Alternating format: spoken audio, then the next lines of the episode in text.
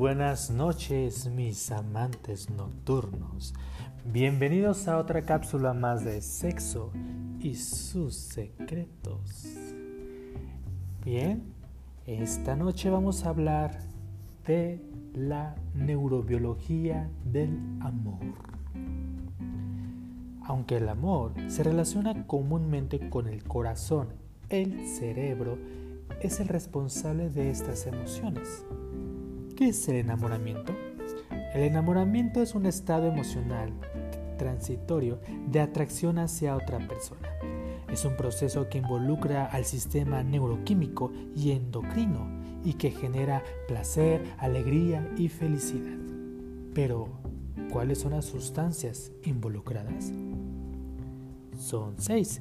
Es la feniletanolamina, la adrenalina, la dopamina, la serotonina, la oxitocina y la endorfina.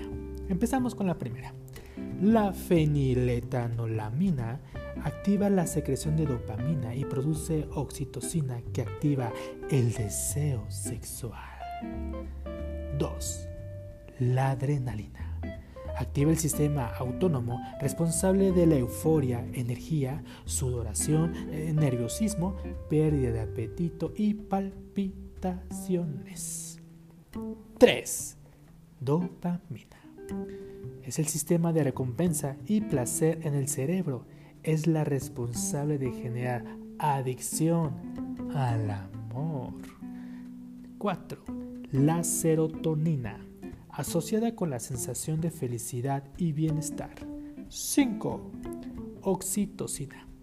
Genera los vínculos afectivos, el apego y el placer emocional. Y por último, la endorfina. Él aumenta la energía y genera bienestar y minimiza el dolor y el sufrimiento. ¿Cuáles son las etapas del enamoramiento? Son tres. La primera impresión, la atracción y el deseo.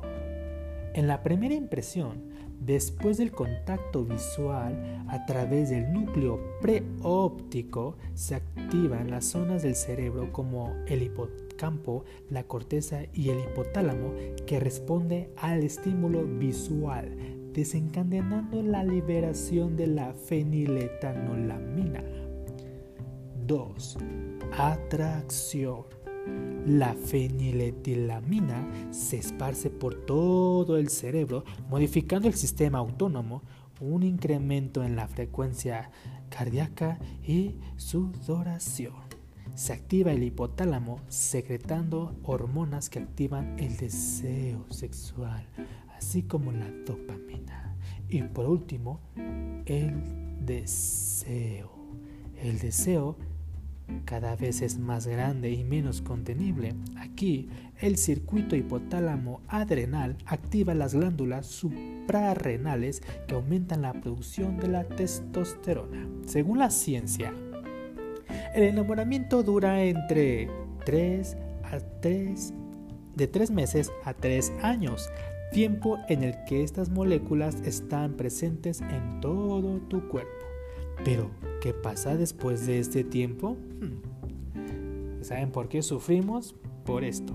Porque los niveles de hormonas y neurotransmisores se equilibran y disminuyen las concentraciones de dopamina y aumentan las de serotonina, oxitocina y las endorfinas, creando un sistema de motivación que facilite y preserve el vínculo afectivo, haciendo la unión más estable y duradera. ¿Y tú estás enamorado? Muchas gracias por escucharnos en su cápsula de sexo y sus secretos. No olviden darle like en Facebook, en Instagram. Si les gustó, compártelo a sus compañeros, a sus amigos y si no les gustó, a sus enemigos. Esto fue Sexo y sus secretos. Hasta la próxima.